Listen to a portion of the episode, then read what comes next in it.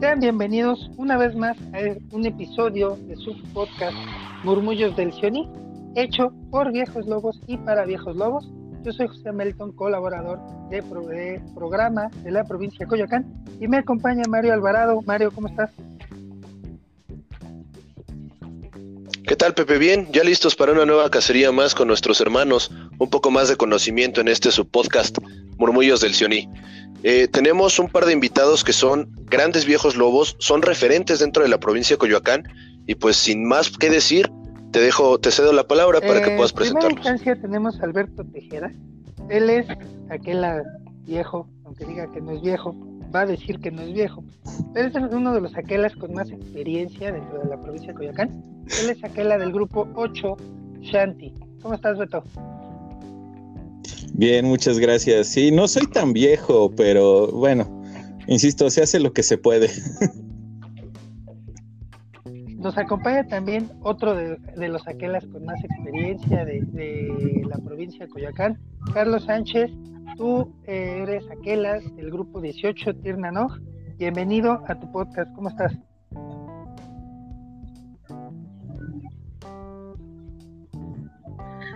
Hola hermanos, buena casa y pues muy contento, muy contento de estar participando con ustedes y agradecido por la oportunidad también. Muchas gracias por invitarme. Pues. Perfecto. Sin más que decir, pues bueno, los les damos nuevamente la bienvenida. Gracias por acompañarnos, gracias por tomar parte de este proyecto. Y pues bueno, como ya comentaba Pepe, uno de los temas que nos interesa en este momento eh, para poder platicar con ustedes, como ya lo decíamos, viejos lobos experimentados de la provincia, es eh, tal cual, bienvenidos a la selva. ¿Esto qué quiere decir? Eh, pues hay muchos viejos lobos que todavía no tienen la experiencia, la expertise y las correrías recorridas, recorridas perdón, dentro de la selva y de repente nos preguntan o, se llegan a preguntar entre ellos, ¿qué es la manada? ¿Por qué lobatos? ¿Qué es lo que realmente trabajamos aquí? Entonces, eh, pues a mí me gustaría escuchar en primera instancia eh, pues a Beto, que nos, eh, nos comentara un poquito sobre su visión de qué es una manada de lobatos. Beto, te escuchamos. Bueno, te he de decir, desde mi perspectiva, creo que es la forma más bonita de, de juntar a pequeños de diferentes lugares, de diferentes extractos sociales, para que puedan todos tener eh, algo en común, ¿no? Eh, el amor al, escultismo que, como viejos lobos les podemos... Algo que me, me brincó mucho fue que cuando nos hicieron favor de invitarnos a, este programa eh, y cuando nos platicaron del tema, me puse a recorrer un poquito de, de lo que decían los libros viejos, ¿no? Del escultismo, sobre todo el, manual de Lobato. Porque bienvenido a la selva, pues me, llamaba mucho hacia allá, ¿no? Y algo que decía Baden Powell es que los lobos tienen muchos de los valores que él veía en, lo que deberían de ser los scouts. Entonces, de ahí es de donde surge primero la idea de, de recoger la idea de que fueran pequeños lobos y después cuando se entera que estaba el libro de, de este Rudyard Kipling, que era un conocido de él, dijo, bueno, creo que se acomodan las cosas, ¿no? Entonces, eh, vamos, esa es parte de mi visión y, lo poquito que he estado leyendo para, para enriquecer un poquito del tema. Carlos. Perfecto. pues la misma pregunta. ¿Por qué lobatos? ¿Qué, de, dónde sale eh, este término. Hay viejos lobos que sabemos este, llegan, llegan por azares del destino a las manadas y aunque es necesario que ellos sepan eh, que lo van a leer y lo tendrán que, que este, lo tendrán que saber desde tu experiencia, ¿por qué lo va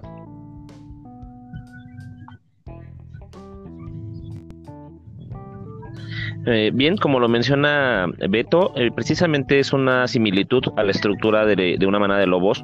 Así se instituyó eh, como, como para dar la finalidad de la rama menor en el escultismo. Recordemos que el movimiento scout pues nació precisamente con los scouts, con lo que es la tropa, y conforme se vio el interés de los hermanos menores de estos muchachos que originalmente conformaron el movimiento, pues bueno, se, se, necesitó darles un lugar y un espacio propio para que pudieran desarrollarse conforme a su edad. Es lo mismo que decía Beto, y se nota la, la, las buenas costumbres, las buenas maneras y el, y el estrato que, que una mana de lobos refleja. Por eso es que nosotros seguimos con esa tradición. Muchas veces, y como bien lo dices Pepe, eh, sería excelente, ojalá todos los viejos lobos que entramos a hacernos cargo de dirigir una manada o de participar en su, en su operación, nos preguntáramos esto. La realidad es que no pasa así. Muchas veces llegamos, eh, empezamos a trabajar con ellos y, no, no hacemos esta pregunta. Bueno, pues ¿por qué lobatos? ¿No? Ahí ya sabes, ¿no? Desde el viejo lobo que, durante la actividad de, eh, echa porras y bien, niños, está bien hecho. O, o no falta aquella vieja loba este, que con un sentido maternalista, corazón está excelente, muy bien chiquito.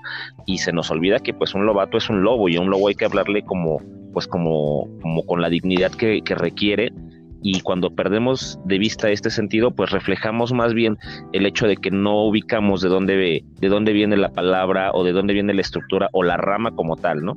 Pero pues básicamente es eso, damos seguimiento a una costumbre que inició este, y que dirigió por primera vez precisamente una mujer que fue Vera Berkeley eh, y ahora pues nos toca a nosotros.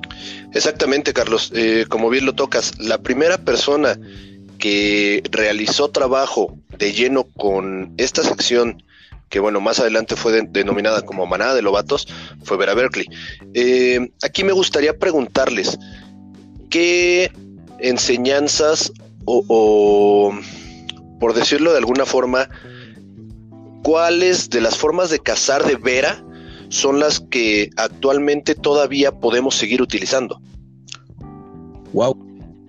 Dejo la pregunta abierta para cualquiera de los dos. Wow. Eh, este, yo creo que algo que se refuerza mucho en, estos primeros, en estos primeros libros es precisamente la cuestión de el carácter, ¿no? El cómo buscas que el, que el niño eh, se supere en diferentes ámbitos. Obviamente, mucho, mucho, mucho depende también de, de las mismas características del viejo lobo, ¿no? Pero algo que sí creo que tenemos que tener todos claros es que eh, estamos aquí para trabajar con muchachos, niños en este caso, y lograr que se superen a la vez que nosotros mismos nos vamos superando junto con ellos, ¿no? Cada uno de los lobatos representa un, reto, ¿no? Para, para nosotros. Y así como ellos van creciendo, nosotros también vamos creciendo. Creo que eso es algo que, podemos rescatar desde, desde el principio. Eh, si nos metemos un poquito más en, estas bibliografías, te van a decir que tienen que ser completamente fuertes, completamente sanos, completamente. Y sí, es algo que tenemos que seguir rescatando, ¿no? De, de esas primeras, de esas primeras ideas que el lobato tiene que ser, al igual que sus hermanos mayores, un ejemplo para los chicos que están a su alrededor, ¿no? Creo que esos son de los puntos que, al menos yo podría decir que, que se deben de seguir y que se tienen que rescatar, ¿no? Definitivamente. Carlos, ¿algo para rematar? De igual manera, Sí, de igual manera, eh, creo que creo que de vera pues podemos tomar la base. Afortunadamente, em, conforme va pasando el tiempo, pues también tanto el movimiento como el resto de las secciones y, la manada no es la excepción, pues ha tenido que irse reformando, ha tenido que irse construyendo o reconstruyendo con distintos eh, impactos sociales que, hemos tenido em, y eso también nos obliga, nos fuerza, pues de, de alguna forma actualizar el proceso educativo que lleva la manada yo puedo quedarme con el hecho de que es la, base, que es la sección inicial o la rama inicial, en donde le siembras la, cosquilla del movimiento scout, de todo el significado, de todo, de todo el amor que le puedes eh, tomar a la, a la vida al aire libre y qué mejor que hacerlo con una ambientación fantástica, que es lo que, que es con lo que trabajamos eh, todos los viejos lobos, todos los lobatos, y que gradualmente, conforme les decía, esto, esto se ha ido reformando, pues bueno, muchas cosas las, nos ha obligado a cambiar como, como sección, desde el hecho de ya no tener eh, sistemas donde trabajemos de, de, forma forzosa o obligatoria solamente con niños o solamente con niñas, sino que ya nos estemos involucrando todos, de no tener forzosamente un viejo lobo o una vieja loba a cargo, sino que, sino que toma también la parte de la inclusión. Eh, creo que es, creo que es el, el máximo ejemplo que podríamos tomar de, de, Vera, ¿no? Y creo que cuando un viejo lobo eh, deja de ver, como decía Beto, eh, a la manada como algo nuevo, como un reto, cuando dejan de temblarte las patitas al entrar a una cacería, eh, ya empiezas a perder un poco la magia, porque pues, muchos scouts podrán decir que su sección es la más difícil, probablemente no lo sé, yo llevo mucho tiempo dirigiendo las manadas, pero creo que es, es mucho más difícil tener la atención de un, de un niño o de una niña pequeña y cuando pierdes esa, esa magia y ese miedo de poder hacerlo, es cuando, cuando empiezas como, como a crecer, ¿no? Como, como bien le pasó a Mowgli, cuando deja de, tomar en cuenta la, la fantasía a un niño, pues es lo mismo que nos pasa a los Definitivamente sí, yo creo que... Perdón, es que ahorita con lo que estaba comentando Carlos, se me vino a la mente una frase por ahí que, que leí, que dice que al final lo que buscamos no es tanto la adquisición del conocimiento, hacia los chicos, como el deseo de que ellos adquieran el conocimiento, ¿no? Si tú como viejo lobo logras que tengan esas ganas de aprender, creo que estás en el del otro lado, ¿no? Definitivamente sí, digo, eh, eh, aquí sí me gustaría hacer la acotación en cuanto a lo que comentaba Carlos, ¿no? Eh, sí, es, sí es como muy puntual ese comentario de en cuanto te dejan de temblar a ti como viejo lobo, y, valga la expresión, ¿no? Como lobo, cuando te dejan de temblar las patitas al entrar a una cacería, es cuando debes de empezar a reconsiderar si realmente quieres y debes seguir trabajando con una manada de lobatos. En este caso, eh, eh, pues también me gustaría escuchar, si me lo permiten los invitados, el punto de vista de Pepe. Claro, eh, definitivamente estar al frente de una manada no es cualquier cosa porque uno tiene que estarse reinventando todos los, cada sábado. Tenemos que eh, entrar en el papel, este, saber que lo que tenemos en las manos, si bien parece un juego, no lo es, porque además, porque tenemos en nuestras manos, en nuestras garras, a, sí, a 10, 15, 20, hasta 30 lobatos que esperan de nosotros mucho. Y sí, tal cual como lo dice Carlos, el día que tú no tienes ese sentimiento de, de, de, nerviosismo al presentarte a tu manada, definitivamente algo ya no está funcionando bien y es momento de, de, salir de ahí. Y a mí se me, y, de, justo por eso se me viene a mí a la mente algo. ¿Qué pasa por la mente de un adulto eh, que recién está viendo el trabajo de la manada, ¿qué pasa cuando le dicen por primera vez, ven a cazar con nosotros? De entrada, nadie les dice, este, más allá del típico, solo son dos horas, no te preocupes, solo son niños. Sabemos que no es cierto. Ah, caray. Este, todos llegamos, todos llegamos por ahí. Este, pero a mí me gustaría saber, ¿cómo reciben ustedes, cómo le explican eh, ¿qué es la manada de lobatos? a los nuevos viejos lobos. Fíjate que rápidamente. Eh, eh, dame, dame, dos segundos, Carlos, porque te lo juro. Si me lo permiten. No sé si recuerdas que una vez yo te lo pregunté. Adelante, vete, adelante. Yo, ¿cómo le hago? porque tú tienes mucha experiencia y, y, para los que no lo sepan, Carlos tiene, tiene una facilidad impresionante precisamente para armar equipos. En el momento en el que uno se da cuenta, Carlos ya te está presentando a otro o a otros dos viejos lobos. O sea, la verdad es que aquí yo sí te pediría, danos ideas, hermano, porque tú eres un expertazo en eso.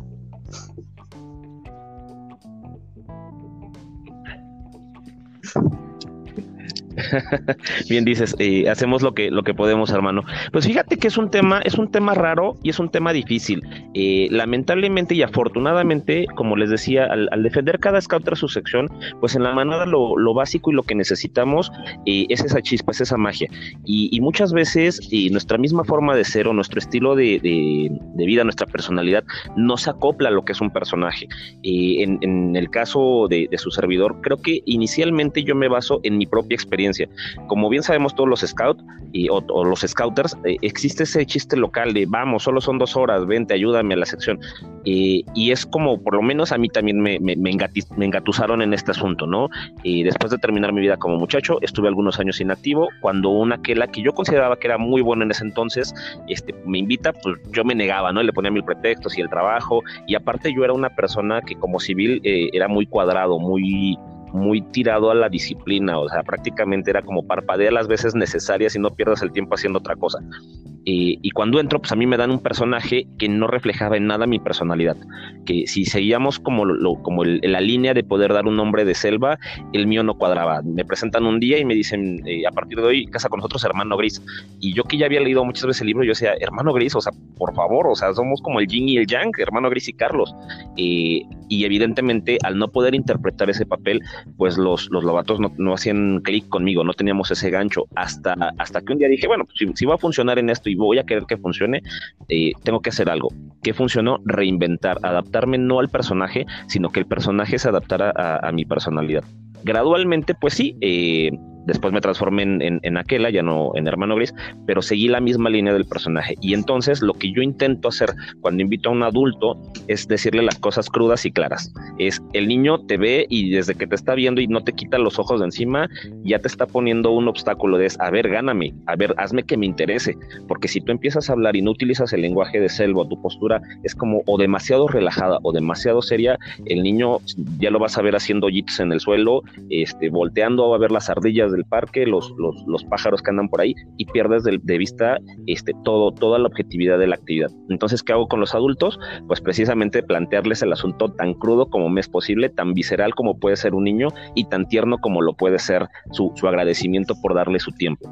y afortunadamente, eh, sí, sí han habido muchas generaciones que han trabajado conmigo en, equipos de trabajo eh, y creo que el éxito o el fracaso se basa en eso, en, en, en qué tanto quieres involucrarte, qué tanto los, los haces involucrarse, pero diciéndoles la verdad, que la realidad es necesitamos chispa, necesitamos magia, de, de nada sirve que seas muy serio en tu vida normal si vas a ser muy serio con la manada, si, no, si el personaje no lo, no lo, no lo amerita, o viceversa, ¿no?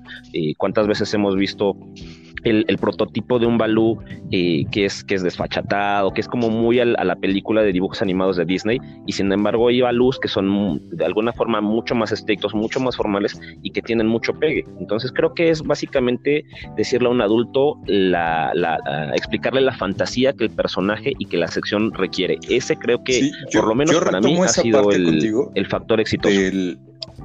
Se tienen que creer el personaje o sea, un adulto que esté con, la manada tiene que creerse que es Balú, K, Hati, Rikitikitabi y el mismo Aquela. O sea, tiene que buscar la manera porque algo que me he topado mucho yo en formación es esta resistencia y a lo mejor suena, suena fuerte, pero es la resistencia al ridículo, ¿no? porque nosotros pensamos muchas veces en nuestra mente ya un poco más cuadrada de adulto, de cómo crees que yo me voy a eh, meter en un papel de un juego. Pues es que los niños eso vienen, vienen a jugar. Dentro de eso nosotros aprovechamos para darles herramientas que les van a servir en la vida, les vamos a dar eh, acciones, pero todo es a través del juego, ¿no? enseñanzas y siguen siendo juegos. Entonces, creo que si un adulto que entra al movimiento, que también se le tiene que dar esa bienvenida que, bien acaba de decir Carlos, eh, se le tiene que explicar esa parte. Debes de quitarte todas las telarañas de la cabeza y perderle el miedo al ridículo, porque vas a ser un personaje, ¿no? Un personaje que te tienes que creer y que tienes que, que aceptar tú mismo, ¿no?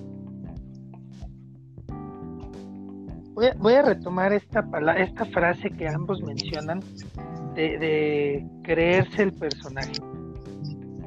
Son eh, sin duda eh, unos consejos muy puntuales que este, afortunado desafortunadamente vemos muy común en los viejos lobos de la provincia de Tangamandapio este o de otro lado por ahí. De nunca jamás por ejemplo no nunca jamás la provincia de nunca jamás. Yo creo yo creo que precisamente el punto medular es es de convencer a un adulto de, venir es eh, como dice Beto bienvenido al ridículo porque si no estás dispuesto a, eso, eh, muy difícilmente puedas encajar en un perfil eh, de uno de los viejos lobos. ¿Tú qué opinas, Mario? Definitivamente, definitivamente es algo que debemos de perderle el miedo y como me lo comentaron en algún curso de los que llegamos a tomar como adultos, no le puedes pedir a un niño algo que tú no vas a realizar. Entonces, eh, pues a mí, a mí me nace también esa, esa pequeña cosquillita de preguntarles, si bien es un juego y como parte de ese juego de aprender haciendo, que es eh, parte de, cómo trabajamos con los lobatos, también debemos tomarlo con seriedad y con responsabilidad, porque no solamente, como lo decía Carlos y como, como remató Beto, no son solamente las dos horas a la semana.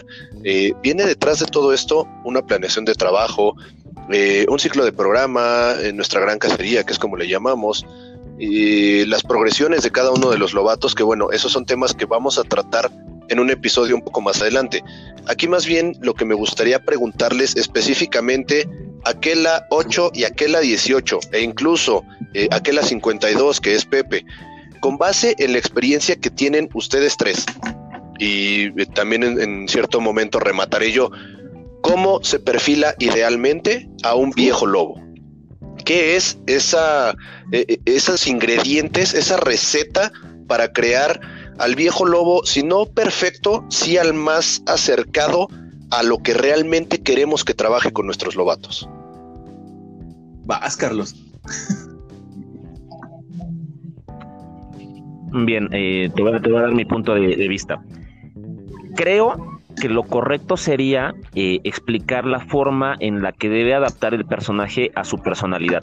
Si bien lo dijeron, eh, muchas veces vamos a hacer cosas que le vamos a tener que pedir a los lobos. Entonces no le puedo pedir a un lobato que goce y que disfrute el hecho de disfrazarse o de, o de hacer cosas como brincar, como saltar, este, como bailar, si yo no estoy dispuesto a hacerlo. Yo generalmente cuando, cuando veo a un adulto que tiene algunas características, y digo algunas, porque antes de pensar en, el personaje que, me hace falta en la manada para poder impulsar ciertos valores o cierto ejemplo, veo a los adultos que tengo alrededor, ¿no? Hay, hay adultos que se quedan viendo las actividades, que a lo lejos, yo de reojo estoy viendo que mientras estamos cantando y bailando, eh, hay un viejo scout que lleva muchos años desactualizado y fuera del movimiento y que se dedicó a ser papá, eh, pero está bailando, está tarareando la canción. O eh, que como los conozco, voy tratando de, conocerlos de forma personal y voy captando las, los indicios de que esa persona te puede servir para un viejo lobo. Y entonces, ya cuando lo estoy invitando, pues ellos me dicen, bueno, ¿y qué personaje voy a hacer? Entonces yo le digo, primero lee el libro y dime, dime qué es lo que te gusta de cada personaje. Conforme eso lo van haciendo, ya voy como, como invitándolos a, orientarse por un personaje específico eh, y que vaya de acuerdo a, sus, a, su, a su personalidad y a sus habilidades. De repente, por ejemplo, yo no soy mucho de seguir eh, en la línea del libro en donde te dice que K es, es, el ser más viejo de la selva y el más y el más sabio. O sea, podría ser un adulto que no es más grande en edad que yo, probablemente sea más joven, pero que tiene esa capacidad tanto de, de representar la creatividad que un personaje como K debe hacer, como también la seriedad en la que era tomada como, como el ejemplo de Mowgli, era uno de sus, mejores amigos.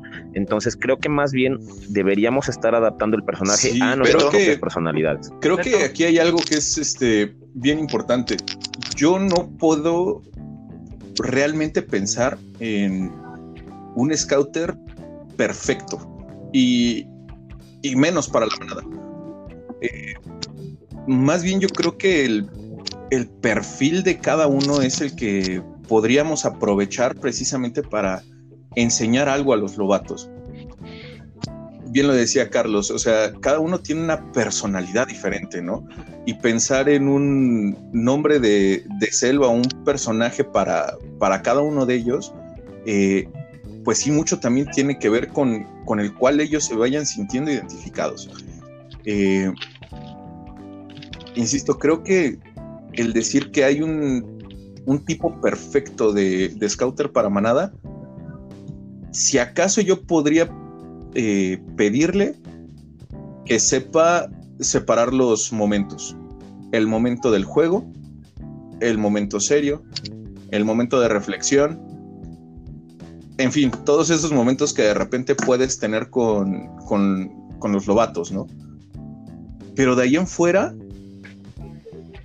cada quien es diferente y cada quien puede aportar, eh, puede aportar muchísimas cosas, ¿no?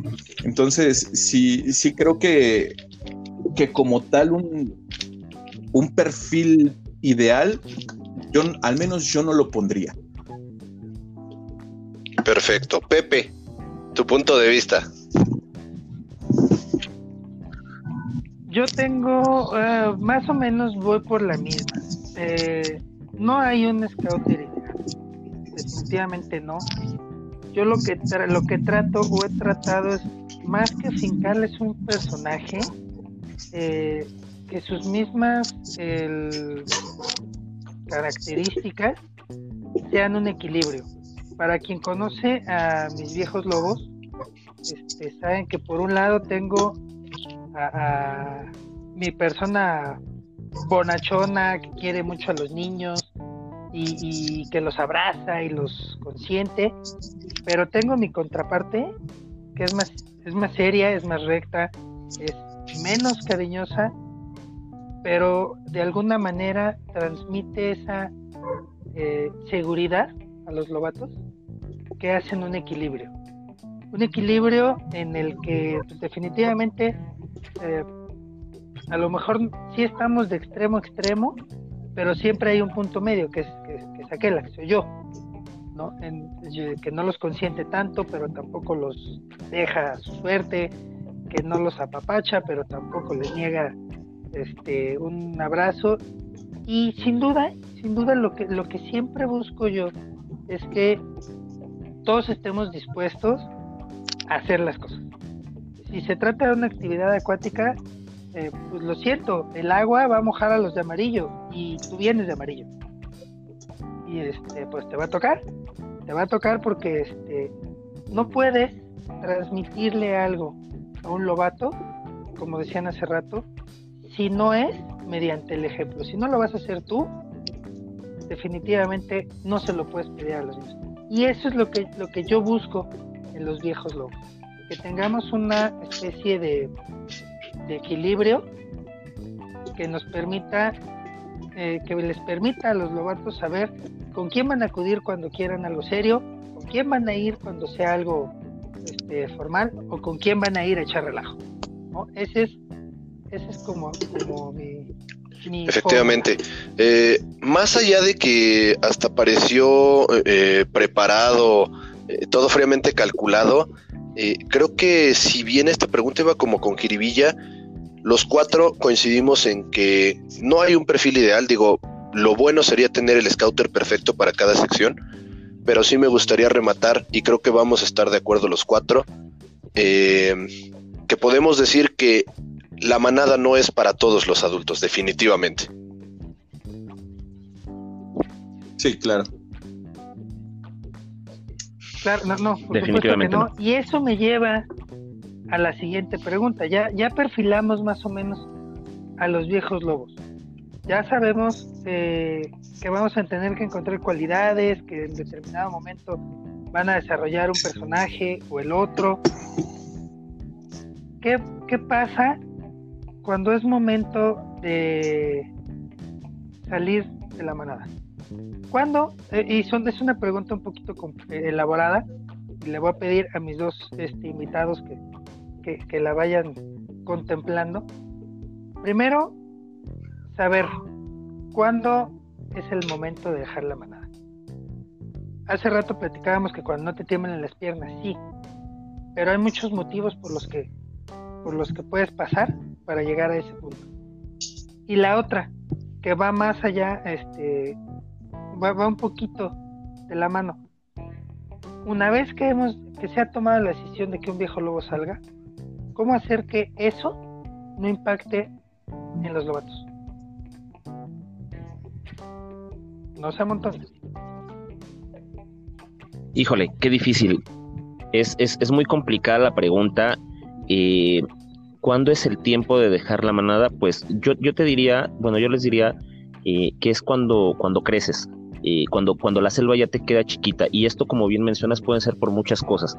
De entrada, de entrada, algo que, que debe, debe, existir en cualquier viejo lobo, no importa el personaje que estés interpretando, eh, yo pienso que debe ser constancia. Debes estar consciente de que así como te conoce el viejo, el perdón, el lobato, y así como te, como te quiere, como aprende a quererte, así debe ser. Porque de nada sirve que seas el personaje que seas, un día llegues de buenas y al siguiente sábado vienes con toda la carga emocional de tus problemas o tus situaciones difíciles en, en familia, en el trabajo, y lo reflejas en la manada, porque el lobato así no te quiso. ¿No? Él, te quiere de la forma que te, que te entregaste la primera vez y eso debe ser constante. ¿Cuándo debes partir? Cuando debes tomar el valor de decir, ya no tengo el tiempo para dedicárselo de calidad. Eh, y, muchas veces pasa, ¿no? Por, por, nuestras situaciones laborales o por muchos otros compromisos que podemos adquirir, llega el momento en el que ya no le das eh, la calidad necesaria a tu, a tu trabajo y es momento de decir, hay que irnos como, como los campeones, ¿no? Siendo campeones, no, no cuando empezamos a perder batallas. Eh, y, y, no es cosa de un personaje, si es de aquella, de Balú, de Bagheera, de Raksha, etcétera. Puede ser el, el personaje que seas. Cuando ya no estás con la misma necesidad de, de, reflejar el gusto por brincar, por bailar, por treparte un árbol, por armar un rompecabezas, por practicar la ley como tal, cuando ya se te hace muy difícil eh, el lenguaje de selva, creo que es el momento ideal para poder dejar a la manada y debes hacerlo con la primer consigna de, como bien decías, de que al lobato no le impacte, porque sí le va a impactar, no importa el, viejo lobo que seas, no importa el viejo, el tiempo que lleves siendo viejo lobo, o sea, un lobato le va a impactar. No es lo mismo cuando un lobato crece y se va a otra, a otra sección, no sé ustedes, a mí, a mí me pasa, yo ya tengo mis primeros lobatos, acaban de pasar este año a Clan eh, y me siguen diciendo aquela, ¿no? Y inclusive ya, ya hay esas llamadas o esos mensajes eh, donde me piden algún consejo, donde me cuentan algo que les pasó en la escuela, que ya estamos hablando de universidad, y sigo siendo aquela.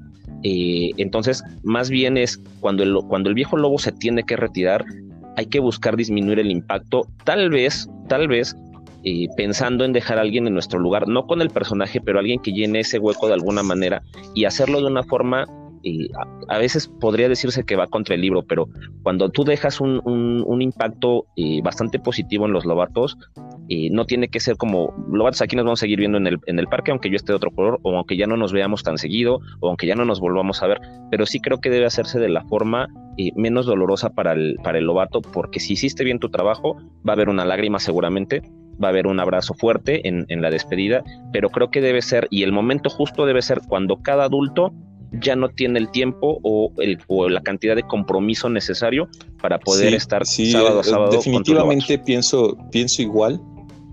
Eh, llega un momento en el que, como dicen, uno se cansa de ir al río, ¿no? Y, y el cantarito se acaba rompiendo. El cantarito es esa magia.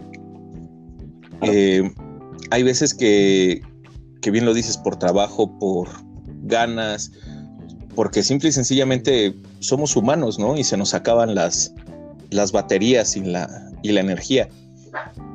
Pero sí, coincido contigo, te tienes que ir por la puerta grande, o sea, a mí me ha tocado ver personas que, que simple y sencillamente te dicen, ya no voy, y no me preocupa a mí en muchas ocasiones el, híjole, no es tanto tú, ven y despídete de los lobatos, ¿no? Eh, por lo menos ven y platícales que ya no vas a poder seguir casando con ellos, porque al final del día sí se vuelve traumante, ¿no? Hay que recordar que los chicos en esta etapa son un puro corazón, o sea, y son muy honestos y de repente te dicen, oye, ¿por qué ya no viene fulano? ¿Por qué ya no viene sultano? Y te dejan a ti, que tú te quedas en una encrucijada como de, bueno, pues es que entiendan que eh, también en la aldea del hombre y buscas hacerlo lo menos eh, impactante posible, ¿no? Pero no deja de ser una pérdida. Y lo peor es que no les dan ese tiempo o ese chance de hacer el cierre, de decir, pues sí, fue. Es algo que yo les pediría a todos los que alguna vez digan, hasta aquí llegó mi, mis, mis huellas, pasos en la selva, denle a los lobatos y dense también ustedes ese momento de decir, hasta aquí llegamos, muchas gracias por aprender de, viejos lobos, de lobatos y de papás, ¿no? Porque ese es otro factor importante en la manada. Eh, el que puedan despedirse de manera adecuada y decir muchísimas gracias, nos vemos, hasta aquí llegó mi, llegaron pasos y saben que, insisto, preparar su salida. A lo mejor con una o dos semanas de anticipación, ver la manera de empezar a meterles a los lobatos la idea de que ese viejo lobo ya no va a estar. Definitivamente, definitivamente. Fíjense, eh, tomando el comentario de Carlos, ¿no? Eh, hablando de, aquella camada de lobatos que tuvo, que ahorita ya son rovers, y ese comentario también súper puntual de Beto, diciendo que a esta edad los lobatos, eh, en general, son puro corazón y son los más honestos del mundo. Aquí me gustaría realizarles un poquito una pregunta un tanto personal. Yo sé que nosotros nunca hemos trabajado, y me queda claro porque llevo tres años trabajando con ustedes, hombro con hombro, pero bueno, eh, no, no somos de trabajar para recibir aplauso ni para recibir pero a mí sí me gustaría escuchar esa parte de para ustedes, eh, para Carlos Sánchez, para Alberto Tejeda e incluso para Pepe Melton. ¿Qué significa ser aquela? ¿Qué significa ser viejo lobo?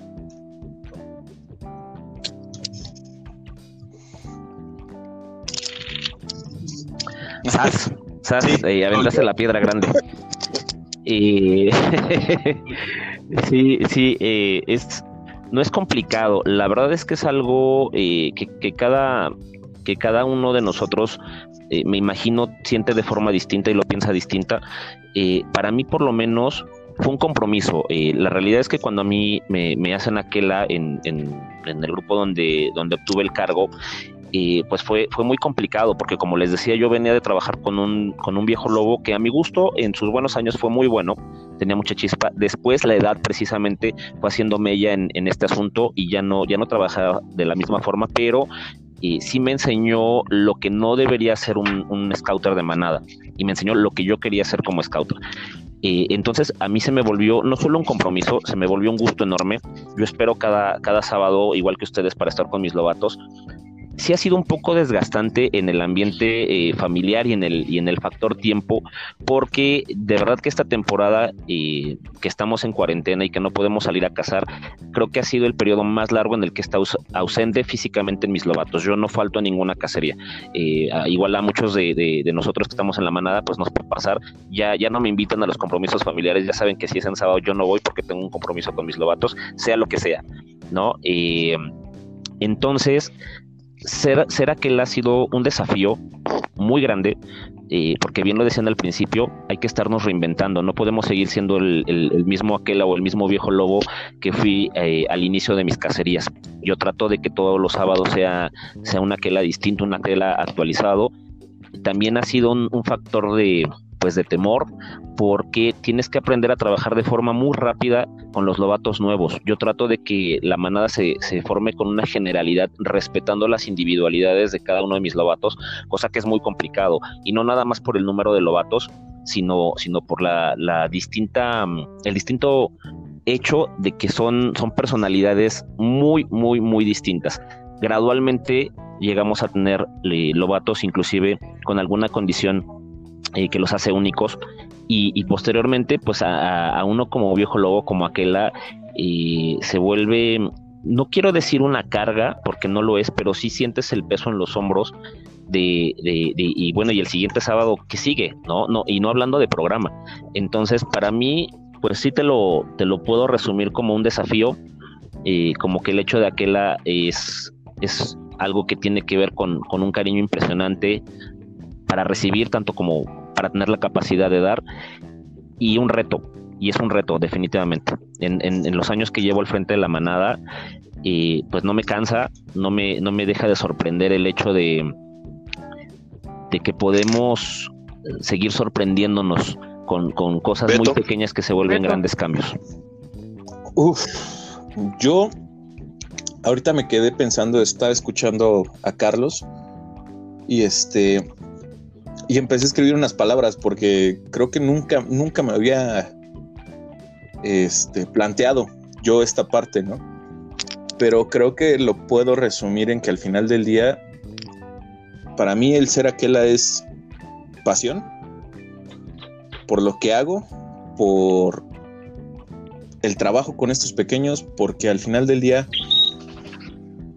mi pasión es servir, mi pasión es ayudar. Es alegría, porque como bien dice Carlos, eh, es el, ver su sonrisa cada sábado, el recibir el abrazo de, de ellos, o sea, me llena, me llena demasiado. Es esa emoción de planear, de hacer, de ejecutar y, ver también, ¿no? Que, que ríen, que de repente los hace irse de una emoción a otra, ver que aprenden esa emoción por verlos crecer, ¿no? Que también es un sueño. Un sueño de que ese lobato que simple y sencillamente el día de hoy no se supo amarrar los zapatos, en un año o dos años no solamente se está amarrando los zapatos, sino que te está preguntando cómo puede amarrar un palo a otro porque vio que los de comunidad o los de clan están haciendo construcciones, ¿no? Exactamente. Obviamente también, el, obviamente también es el ejemplo.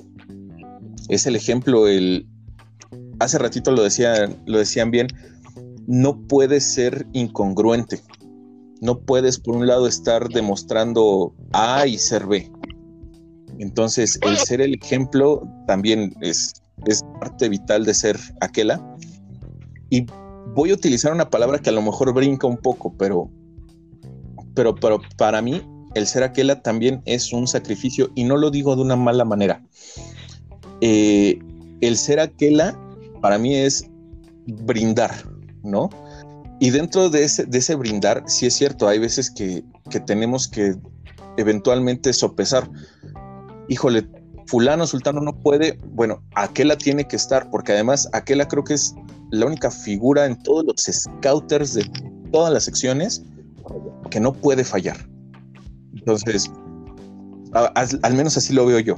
Aquela tiene que ser y tiene que estar. Entonces, sí es cierto, hay veces que tu, tu misma familia ya lo sabe, los sábados no cuentan contigo, todos los eventos a veces los pasan los domingos, ¿no? Para que, para que estés, o simple y sencillamente saben que llegas después. Sacrificas esos tiempos, muchas veces sacrificamos, si es cierto, dinero, sacrificamos N cantidad de cosas, pero yo siempre le he dicho, alguien, porque tuve la fortuna de ser un chico scout yo, y siempre le he dicho, alguien tuvo las ganas de hacerlo por mí. Y para mí a lo mejor es difícil retribuírselo directamente a esas personas, pero creo que yo lo que puedo hacer es retribuirlo a los demás y darle las gracias a esas personas que lo hicieron algún día por mí. Sin duda vemos eh, que fue una pregunta un poco complicada. Definitivamente ser un viejo lobo es más allá de, tener la capacidad de muchas cosas que ya comentamos, es reinventarse, pero también es tener claro un objetivo. Ese objetivo de qué queremos hacer con los lobatos, qué queremos enseñarles y, por supuesto tener, tener que enseñarles cada ocho días.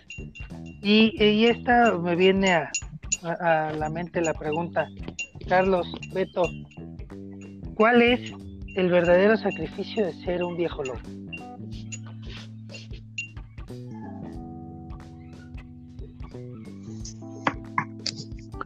El verdadero sacrificio de ser un viejo lobo. Híjole, eh, creo que pasamos, este, conforme pasa el, podcast, a, preguntas más, más complejas y más difíciles. Eh, sí, sí, la verdad es que No. La verdad es que ya lo habían planeado, seguramente sí. Eh, híjole, ahí te va. Creo, creo, y, y, Beto no me va a dejar mentir, como, como bien lo mencionaron, pues en particular nosotros cuatro ya nos hemos topado en muchas cacerías, hemos trabajado eh, hombro con hombro, como decía Mario, hemos, hemos intentado hacer cosas, pues diferentes cosas nuevas y cosas bien hechas para, para los lobatos, pero creo que el verdadero sacrificio está en tener que dejar o más bien en adquirir la capacidad de adaptarte, no solamente a los tiempos, no solamente a los tiempos en donde no vas a poder estar en compromisos familiares, en donde a lo mejor vas a llegar, pero vas a llegar uniformado, que no te da tiempo de irte a cambiar. para los que tenemos hijos, pues también, también es un, es un, es una complejidad, y más cuando tienes a tus hijos en la manada, eh, no es mi caso todavía, son muy pequeños, pero el hecho de, o más bien, todavía no, porque los anteriores ya salieron de la manada, los más grandes ya salieron de la manada, pero no los puedes tratar eh, como tus hijos, ¿no? O sea, también tienes que, aprender a ser eh, justo y a, ser equitativo y objetivo. Y, más allá de eso, les, quiero compartir una cosa que nos pasó a, Beto y a mí eh, en el oh, rally centroamericano de manadas en el pasado. fue, fue, fue algo digno fue algo digno de recordar. Eh, de hecho, veo las fotos y me sigo riendo. y solamente fuimos Beto y yo como viejos lobos. Llevábamos eh, a, puras, a puras lobas, a puras niñas. Y, fue en Veracruz. Entonces, pues bueno, ya teníamos un reto encima que era llevar solamente a las lobas, ¿no? que no nos preocupaba, dado que tanto Beto tiene experiencia eh, en, otras secciones, eh, siendo scout, eh, pues de alguna manera yo también. Dijimos, bueno, pues allá nos, allá nos acoplamos, ¿no? Seguramente alguna de las viejas lobas que va del resto de la provincia, pues en algún, en algún asunto muy delicado, muy sensible, pues no nos van a dejar solos.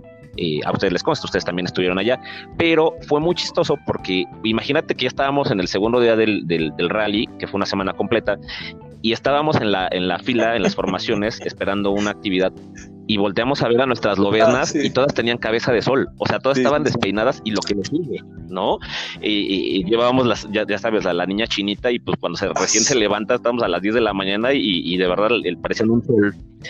Y entonces eh, Beto, que es muy, muy previsor en ese asunto, pues ya traía un kit de emergencia, traía una, una cajita de Hello Kitty rosa llena de moños, de ligas, de prendedores, de pasadores de mil colores, eh, y entonces me, acuerdo mucho eh, voltear a, ver a Beto, él me voltea a ver a mí, vemos las cabezas de las niñas y dijimos, ok, sí, ya necesitamos ayuda. Eh, sacan su kit de emergencia y cual, cual estilista profesional nos pusimos los pasadores, las ligas en la boca, empezamos a, peinar, a cepillar, a hacer trenzas, este, a poner las ligas y los pasadores. Claro, y, y de repente eh, veíamos uno, dos, tres, cuatro, cinco flash, ¿no? Y Beto y yo así como que, y, volteamos y, muchos scouts nos estaban tomando fotos, ¿no? Que eh, previo, previo como, como para que entiendan el factor sorpresa, Beto y yo íbamos eh, sin, la, sin la camisola porque el, clima lo permitía y así era, teníamos que traer ropa de trabajo este, y traíamos playeras sin mangas, entonces la apariencia física de Beto y la mía no es como muy delicada que digamos, y entonces al resto de los scouters se les hacía como muy chistoso ver a dos fulanos este, enseñando brazo, ya sabes, tratando de hacer pose para que se te vea este, musculoso y, además, y, peinando niñas, ¿no? Todos traíamos las camisas del mismo color, porque en algunos otros eventos, eh, por seguridad, eh, yo aprendí que siempre es bueno traer a todos los chicos con, si bien no con el uniforme, pues sí uniformaditos, ¿no? Entonces, ah, con las niñas lo hablamos, las niñas estuvieron de acuerdo que trajéramos playeras todos del mismo tono. Entonces, ese día traíamos todos la camisa de color rojo. Y efectivamente, o sea, dos monotes, dos torotes, todos que se ven con cara de, em, ¿cómo decirlo de una manera? De malandro. Bueno, un poco de repente sacas el kit de Hello Kitty hasta con perfumito. No sé si recuerdas que llevábamos perfumito de, fresas. Y a las niñas ahí, pon, ponte tu perfume, bálsamo para los labios, y órale, y tú, y vente a peinar, bla, bla, bla. Sí, sí. De hecho, muchos pensaron, muchos pensaron que Carlos y yo éramos pareja. Sí, y, abiertamente nos, nos lo preguntaron, ¿no? Entonces, y creo que, creo que el desafío es como, como lo que decías, ¿no? A lo mejor el verdadero sacrificio es, es adaptarse. Eh, cuando pierdes la, capacidad o cuando ya no la, la, quieres, pues otro hubiera dicho, sácate, ¿no? Ahí las dejo despeinadas y que se vean al contrario, muy, muy, muy rudas, igual que nosotros. Y no, la realidad es que, pues sí, si haces un sacrificio al, al dejar de lado lo que, lo que quieres que piensen de ti por hacer felices a tus, a tus lobatos y, a tus yo insisto y hago público el anuncio, a mí me encantaría que hubiera un módulo en el curso de insignia de madera para peinar niñas. Es algo que nos Por favor. es algo que necesitamos como viejos lobos. Entonces, por favor. Sí. O un taller, de, un de, de formación, ahí les encargamos que por lo menos haya, si no, sí es cierto, a lo mejor en un módulo, pero pues un taller, ¿no? Eh, eh, échenos la sí, mano. definitivamente. Vamos a tener que, que, que, solicitar. Sí, ya aprendimos a hacer trenza francesa. Necesitamos otra cosa, el siguiente paso. Porque este, cada vez encuentro más manadas con más novatos femeninos y, y definitivamente sí están cada vez más despeinadas. Mira, hacemos eso, Pepe, o definitivamente nosotros como colaboradores de la sección vamos a sacar uno donde nos enseñen Beto y, y Carlos, porque ellos son los que llevaban mano y, y, la verdad es que son los pioneros. Sí, claro. sin duda, sin duda, ¿eh?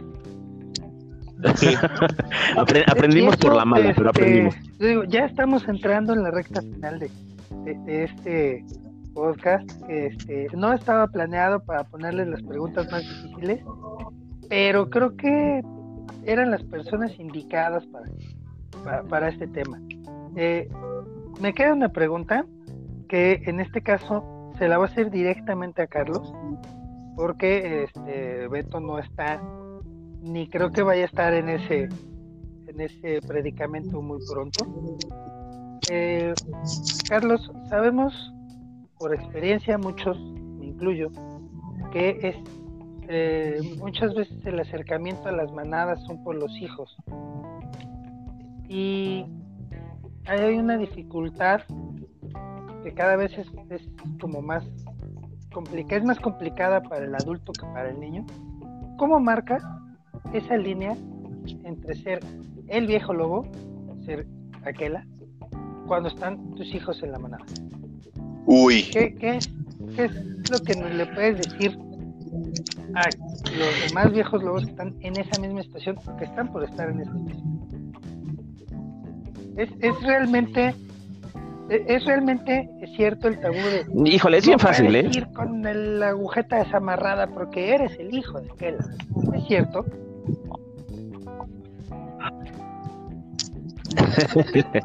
no, no, definitivamente no. Y es un error que, los que tenemos hijos en la sección eh, lo, lo, hagamos o lo pensemos de esa forma. Fíjate que eh, no nada más por la experiencia de propia. Eh, dos de mis hijos ya están, uno está en clan, uno está en comunidad. Este, los otros dos apenas eh, este año y el que sigue entran a la manada, pero ya, ya aprendí esa parte. Creo que pasan dos cosas importantes y muy interesantes. La primera es que debes marcar cuando eres aquela, ¿no? No, eh, tú sabes, eh, de, para los que conocen tu nombre, que yo siempre trato de tenerlo oculto, es, es muy raro que un lobato sepa mi nombre, eh, soy aquela. Para mis hijos es lo mismo. Pisando el parque, aunque nos acompañan, aunque estén ahí con sus abuelitos o con sus hermanos mayores, eh, soy aquela, ahí no soy papá. Y tienen que pedir eh, permiso para poder externar alguna opinión, eh, así lo hicieron los mayores, así lo van a hacer los, los pequeños. Eh, tienen que esperar su turno, tienen que levantar la garra y al final sí, sí es un poco exigente esta, esta parte porque por lo menos mis hijos ya están esperando saber cuál va a ser su nombre de selva, ya están esperando que cumplan siete años para poder usar una camisola amarilla y poderse poner la, la pañoleta de nuestro grupo. Para los mayores, este, pues también fue en su momento, pero la parte que mencionas creo que es, es, es lo más delicado y lo más importante. Yo a mis hijos eh, mayores siempre les dije, no porque yo vive el escultismo de la forma que, la, que lo vivo, no porque a mí me, apasione y me, y me, emocione tanto ser scout, tú debes ser lo mismo. Tampoco tienes que estar lleno de insignias en la manga porque eres el hijo de aquela, ¿no? O, y en este caso porque eh, eh, mi esposa es la jefa de tropa. Eh, no, ellos deben vivir su, vida scout a su ritmo. Habrá niños, incluyendo a mis hijos, que, no son como los primeros, no son Baden Pago el reencarnado y tampoco quiero que lo sean. Yo les brindo el mismo escultismo que al resto de los, de los demás muchachos, al resto de los demás niños, pero cada quien debe elegir su camino. Y si tú eres un papá con un, con un hijo en la manada o muchos hijos en la manada o en cualquier sección, deberías pensar lo mismo, que ellos vivan su propio escultismo, que no es el mismo que vives tú. Tú te estás acoplando como adulto a un movimiento de jóvenes en el que estás colaborando que no es el tuyo. El mío ya fue hace muchos años cuando empecé a ser lobato, tropero, en ese entonces expedicionario y rover, eh, al, que viven ahora. Entonces, no es tan complicado mientras tú como adulto no quieras que vivan y que sean un claro ejemplo de lo que hiciste tú en el movimiento. fácil, perdón que, que interrumpa Mario, suena bastante fácil, pero me falta que me contestes un, pedacito de la pregunta. Hay festivales, hay cacerías. ¿Cuál, cuál, cuál? Felicitar hay cacerías, vamos a ser específicos, hay cacerías del Día del Padre. Y hay cacerías en donde invitas a los papás y, el lobato pues se queda solo porque, porque su papá está dirigiendo la actividad. ¿Qué, qué? Eh, yo creo que va a ser muy específico en la pregunta. ¿qué sigue? ¿Qué hacemos? ¿Qué hacemos los que, los que llegamos en ese a, ese ese impace que, que, no puedes dejar solo al niño, pero tampoco puedes dejar solo a la manada? Este, creo que es un creo que es un problema en el que todos aquellos que tenemos un hijo en la sección o que han pasado por la sección nos hemos encontrado y, y difícilmente lo resuelves en el momento. Eh, nada más rápido, Carlos, responde, pero yo sí quiero comentarles algo sobre ese punto porque efectivamente yo no tengo hijos, pero he pasado muchas secciones con scouters que tienen hijos, entonces ahorita yo te puedo ayudar un poquito en eso.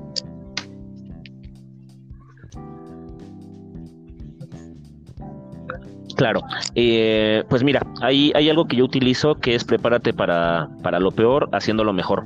Eh, generalmente cuando vienen este tipo de actividades en donde yo sé que, que como papá tienes que estar presente, ocurren tres escenarios distintos que yo he podido eh, pasar utilizándolos. La primera es si hay una actividad en la que papá e hijo deben estar juntos o deben participar, trato de no ser yo el dirigente de esa, de esa actividad, trato de no estar a cargo para poder quitarme la camisola este, y, participar como papá.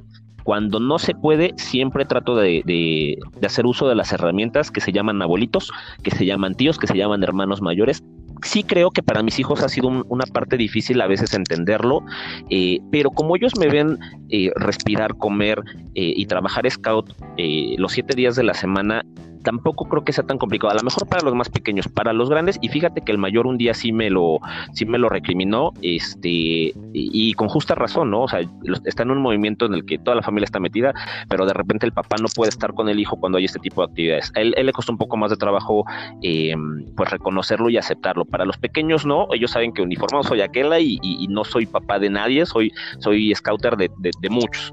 Y la otra es que curiosamente mis hijos más pequeños, pues prácticamente nacieron en, el grupo. No quiere decir que hay en mi local, eh, pero, pero vamos, toda su, vida desde, desde la gestación, eh, mientras su mamá hacía actividades, pues ellos, ellos ya iban, ¿no? Cuando nacieron, muchos papás, muchas, muchas mamás de, mis lobatos y de los scouts y de los caminantes, hasta de los rovers, decían, a ver, usted vayas a trabajar con mis hijos este, y con los de los demás, yo cuido a los suyos. Entonces, afortunadamente, no me he visto en un predicamento horrible en el que mis hijos hayan tenido que quedarse solos en una actividad, pero sí, sí entiendo que, que si eso llegara a pasar, en algún momento también, al, al, tú darles un escultismo que pretendes que sea de calidad a cada muchacho y como les dije hace rato, siendo general, respetando las individualidades, pues en algún momento también hay que quitarse la camisola, esconderse las motas y ponerse a trabajar como papá, dejando que alguien más tome las riendas de, la, de, este esa actividad.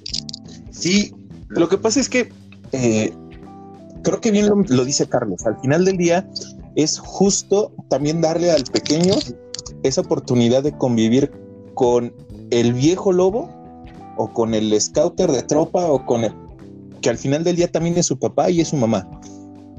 Algo que hemos optado en muchas ocasiones, en, por ejemplo, en, mi grupo, es literal, ahora que fue el, lo del Día de las Madres, tenemos nuestro grupo de, de WhatsApp ¿Quiénes son mamás? Fulana, Sultana, Perengana, nos vemos que les vaya bien. ¡Fum! La sacamos del grupo. ¿Por qué? Porque queremos que ellas también vivan esa sorpresa junto con el resto de las mamás. Ahora que va a ser lo del Día del Padre, también es más, el que es papá literal dijo, ¿saben qué? Yo ya me voy porque ya sé hacia dónde van. Y ¡fum! Solito se salió y metimos a las mamás, ¿no? Creo que si como grupo también recibes el apoyo para que en esas actividades puedan ellos como papás, ¿no? Eh, trabajarlo con sus hijos, se vuelve algo muchísimo más sencillo. Eh, pero sí necesitas tener el apoyo y no solamente de tu equipo de viejos lobos, sino también de todo el grupo para que ese tipo de actividades se puedan llevar a cabo en un ambiente familiar donde ellos también lo gocen, ¿no? Tanto viejos lobos, scouters y, sus familias, ¿no? Eh, híjole, se nos acaba el tiempo, hermanitos, se nos acaba el tiempo, se quedan muchas preguntas en el tintero, muchas preguntas que realmente, eh, como se les había comentado, eh, no iba a ser como con un guion, así como ustedes decían, es que nos dejaron las preguntas más difíciles. No, créanme que no. Realmente eh, creo que parte de esa inercia y de ese trabajo que han realizado ustedes es que se prestó este, este espacio para que pudiéramos realizarle este tipo de preguntas precisamente a ustedes les repito, se quedan muchas preguntas en el tintero, muchas otras que, se nos estaban ocurriendo de momento que ya tengo anotadas.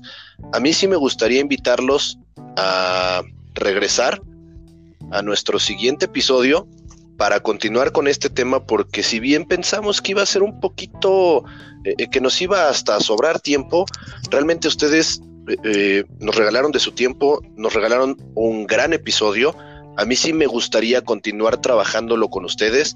Eh, ¿Por qué no hacer una segunda parte de, Bienvenidos a la Selva? Y pues también les dejo la invitación abierta porque sé que ustedes tienen mucho que aportar en otro de los temas importantes que tenemos, que es marco simbólico. Entonces, eh, a mí sí me gustaría recibirlos de nuevo en este cubil virtual, eh, salvo la, opinión de Pepe, que yo creo que va a estar en el mismo tenor que su servidor pero bueno, eh, les agradezco de antemano. Eh, gracias por prestarnos de su tiempo, sus garras y sus colmillos. Y a mí me deja un muy buen sabor de boca este episodio. Eh, me voy despidiendo para ya no hacer más largo todo esto.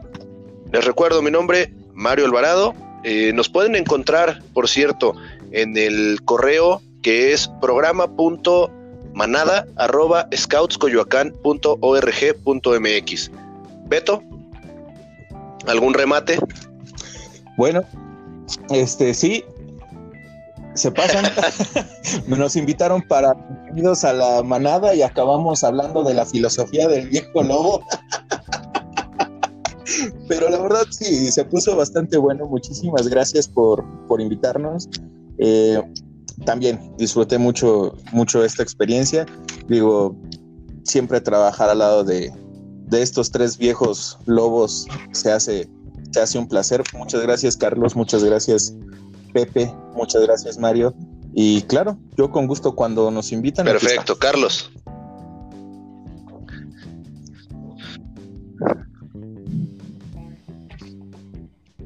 Eh, pues igual, muchas gracias. Siempre es un gusto trabajar con ustedes tres. Eh, son, son viejos lobos a los que admiro, a los que aprecio mucho. De todos eh, aprendemos. Creo que tanto Mario como, como Pepe están haciendo un muy buen trabajo al encabezar a la subcomisión de manadas de Coyoacán. Eh, siempre va a ser un gusto poder colaborar cuando, cuando me inviten, cuando requieran mis garras y colmillos, pues con mucho gusto. Me despido con dos cosas para todos los, los que escuchan el podcast. El primero es un fragmento del libro de las Tierras Vírgenes, que es mi pasaje favorito, que dice que siempre habrá tres cosas que no tienen llenadero. La panza de Jacala, las manos de los monos y el ojo de los hombres. Y por el otro lado, mi, mi habitual despedida con mis lobatos es que su rastro y el mío siempre van juntos que mi cubil siempre está abierto concreta, para ¿regresas? y que el gamo que mate cada noche es para compartirlo con toda la manada. Perfecto. Muchas gracias por la invitación. Pepe, como siempre. Beto, Carlos. Claro, cuando me llamen, eh, siempre. Es un placer siempre poder compartir, a veces de manera informal, ahorita un poco más, como les decía al principio, es viernes de tenis, este, fue a lo mejor un poco más este, casual pero formal. Siempre es un placer eh, compartir con ustedes las cacerías eh, gracias de, antemano, eh, a nombre de todos los viejos lobos, por compartirnos este, este tiempo suyo, esta experiencia. Este, me quedan muchas preguntas, me quedan muchas dudas. Este, sé que nos vamos a encontrar, ya dijeron que sí. Este, pues bueno, no me queda más que este, agradecerles, agradecer a todos su preferencia. Este podcast es quincenal. Recuerden, es de Viejos Lobos para Viejos Lobos en el, en el correo electrónico programa.manada.scoutscoyoacán.org.mx. Vamos a estar recibiendo todas sus sugerencias, quejas, temas, dudas, para que, este, bueno, en el programa con los expertos, con los demás viejos lobos, puedan salir este, las respuestas que necesitan para sus cacerías. Mario, muchas gracias. Eh, esto es todo por hoy. Nos vemos en el siguiente capítulo de Murmullos. Claro que sí, Pepe, como siempre un placer. Y pues no me queda más que desearles largas lunas y grandes gamos. Buena casa, hermanos. Buena casa. Buena casa. Buena casa.